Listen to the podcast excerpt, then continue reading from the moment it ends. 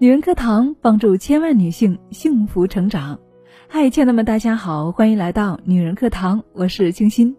今天呢，我们要跟大家来聊一个近几年比较热门的词，叫做原生家庭。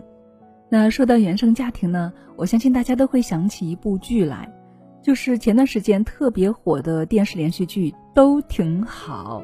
在这部剧当中呢，几个主角人物的性格。都淋漓尽致地展现了原生家庭给他们带来的影响，并引起了大家的广泛关注与激烈讨论。所以，哪怕现在这部电视剧呢已经没有热播了，但是话题仍然在。这不，明天晚上呢，我们的张畅老师将会在社群当中跟大家一起再次来分享关于《都挺好》这部电视剧当中的人物关系，以及呢以此剧的人物关系引导大家着重来探讨原生家庭对我们的。那些影响，我相信啊，很多姐妹对这个话题会非常感兴趣。所以呢，我们在听这个公开课之前呢，我们先在节目当中带着大家共同来回顾一下这部电视剧。所以啊，下面呢，我们就一起来分享来自于作者刘丹红的这篇文章，都挺好。原生家庭的痛和恨能够真正的和解吗？一起来聆听。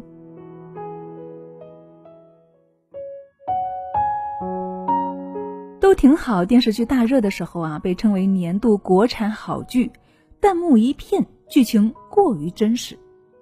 这部剧呢，讲述的是尖锐的话题：重男轻女、原生家庭对人的影响。苏大强和赵母的结合是整个家庭悲剧的起因。赵母把一生的悲愤都发泄在了女儿身上，把人生的希望都寄托在了儿子身上。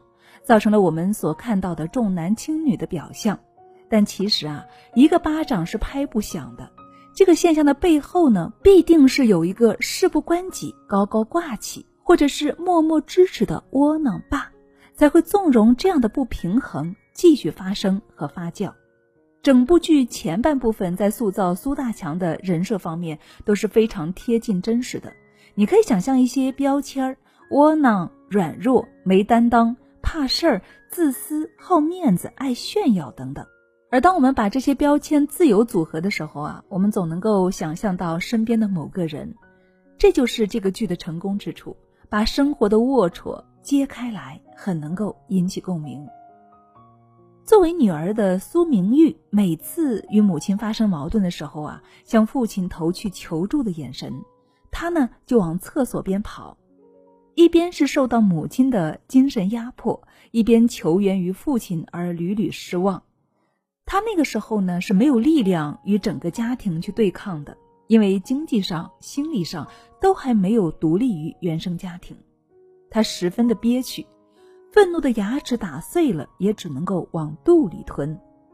父女之间的激烈矛盾酝酿了很久，总会有一场爆发。终于啊。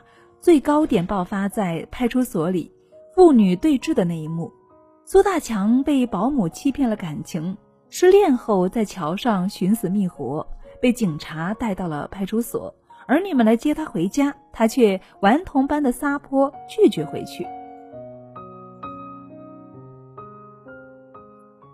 这个时候，明玉终于恼怒了，指着他大骂：“你就是个窝囊废，你不配有家，不配有儿女。”其实啊，这部剧反映了大部分中国家庭问题的核心症结：焦虑强势的妈加上软弱无能的爸，等于有问题的孩子。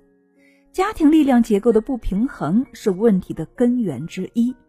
这样的家庭环境下长大的孩子，自我价值感一直很难建立起来。他们总觉得是自己的错，所以造成了家庭的问题。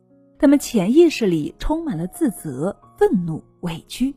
总觉得自己不配值得爱，日后无论获得了多大的成功，都很难认同成功所带来的自我价值的提升。从空虚到寻求自我价值的证明，再到空虚，他们一辈子都难以跳出这个怪圈，无法感觉到满足和幸福。当二哥明成把明玉打倒在地上，所有人都在劝说明玉把明成放了。因为他如果真的关进去，就会影响后半辈子。但是有谁关心妹妹被打得有多疼呢？有谁共情到了明玉的愤恨与委屈呢？大哥在中间充当和事佬，缺少共情的强行劝说，给他什么感觉呢？反感，一种与所有人为敌的感觉。对，你们都对，就我一个人是错的。苏大强出院后搬到女儿家共住，两人不但没有滋生矛盾，反而因为苏大强观察了明玉的生活和工作，主动了解女儿多年来的艰辛。明玉又学做菜，又跟父亲一起吃西餐。明玉关照苏大强，苏大强关心明玉，父女之间多年的隔阂烟消云散。可是冰冻三尺，非一日之寒呢，怎么突然间就融化了呢？父女之间埋藏多年的怨恨，就因为互相多关心、多理解就化解了吗？那么实在是太忽视心理伤害对人造成的深刻影响了。让观众觉得强行洗白的原因啊，是剧情里没有提到那些深刻的伤口都是怎样愈合的。而如果心里面的伤还没有愈合的话，表面亲近和善，总会让人觉得很假。这不是生活本来的面貌。心理的伤害，我们可以想象为肢体的残疾。一个坐着轮椅的人，你跟他说：“你站起来吧，站起来，你就会好了。”这其实是很可笑的。一个缺乏某种能力的人，你非要他去做力所不及的事情，就譬如一个失去与亲情和解能力的人，你劝他说：“你多理解理解父母啊。”这是很荒诞的。我并不是说失去某种能力就永远失去了，能力是可以再生长的。然而，这需要土壤，需要雨水的滋润，需要漫长的自我生长的过程。才能够让种子从隆冬的雪藏进入春天的萌芽。苏大强因为名誉又躺进了医院，苏明玉在医院里的长凳上痛哭，深深的自责。石天东呢，在旁边安慰他。我觉得这一刻啊，是温暖时刻，是极具治愈性质的。只有石天东深深的共情到他了。我觉得这正如心理咨询师的工作。通过深刻的共情，慢慢的融化心里的雪。对于原生家庭，你可以选择和解，你也可以选择不和解。一个人若是成长起来了，他可以学会建立起心理的边界，跟原生家庭保持适当的距离。但是，如果你把过去的伤害用来惩罚现在的自己，那就是刻意让自己不好过了。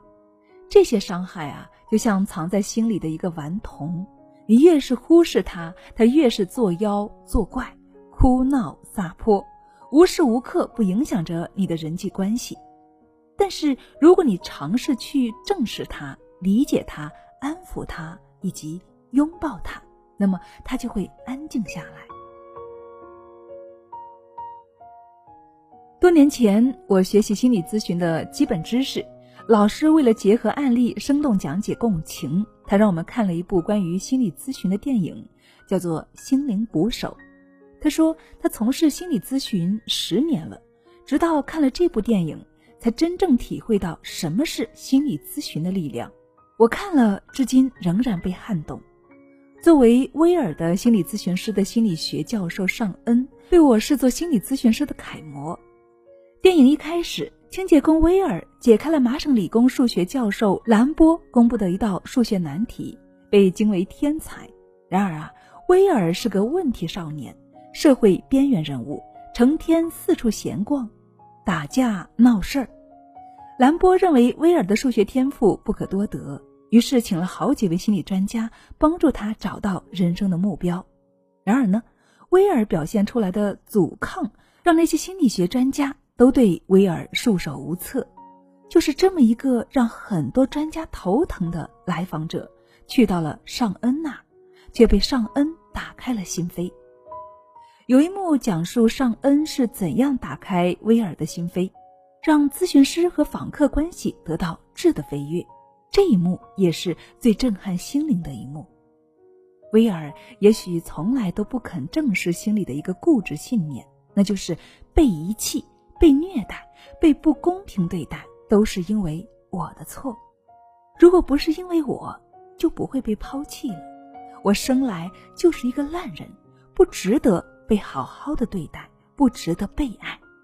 这就是为什么威尔不愿意跟女主角去加州的原因，因为他担心女主角只喜欢他表现出来的聪明一面，不能够接受他内心不堪的一面。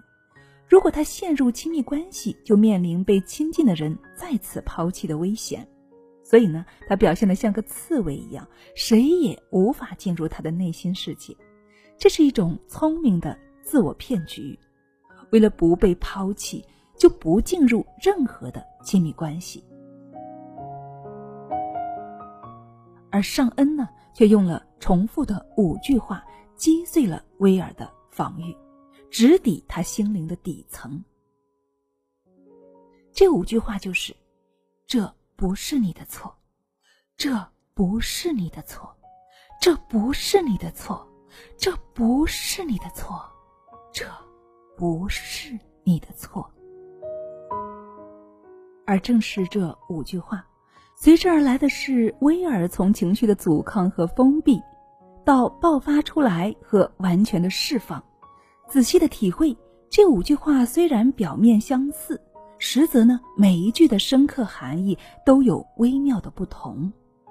尚恩其实想传达这样的含义：你现在心里的枷锁，都是过往的人事物给你锁上的，你不要自我怪罪，不要把责任揽在自己的身上，放开这些枷锁，去过你自己的生活吧。尚恩呢，是通过深刻的共情。终于把威尔的心灵枷锁给打开了，所以我们看到啊，威尔终于痛哭出来了。这是一种被深深理解了的哭泣。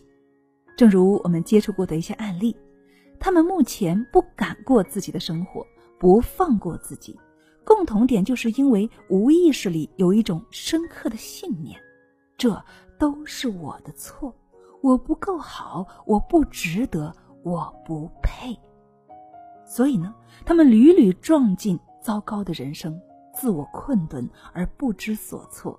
而心理咨询呢，正是帮助他们破解固执信念的过程。我认为，正是苏明玉在正视和理解自己的心伤方面，缺少足够的时间和机遇，缺少被深刻共情的转化时刻，不知道心里的枷锁是怎么样就突然被打开了。所以呢，让人觉得这个角色啊，并不是活生生的人。那么，到底是苏明玉不能够正视自己的弱点和受到的伤害呢，还是这个社会不能够正视伤害呢？我想这个问题啊，还要等编剧和评审团一起来讨论了。当然，我们也可以讨论。就在明天晚上，我们的社群分享当中，有我们的婚恋情商专家，我们的心理咨询专家。张畅老师带领着大家呢，共同在社群当中一起就苏明玉就都挺好这里面的人物关系深度的剖析原生家庭带给我们的这些影响，到底应该如何去化解，如何走出对原生家庭的影响？那参与的方式呢？欢迎大家关注我们的女人课堂，或者直接咨询我们的班长。好了，那今天的分享就是这样了。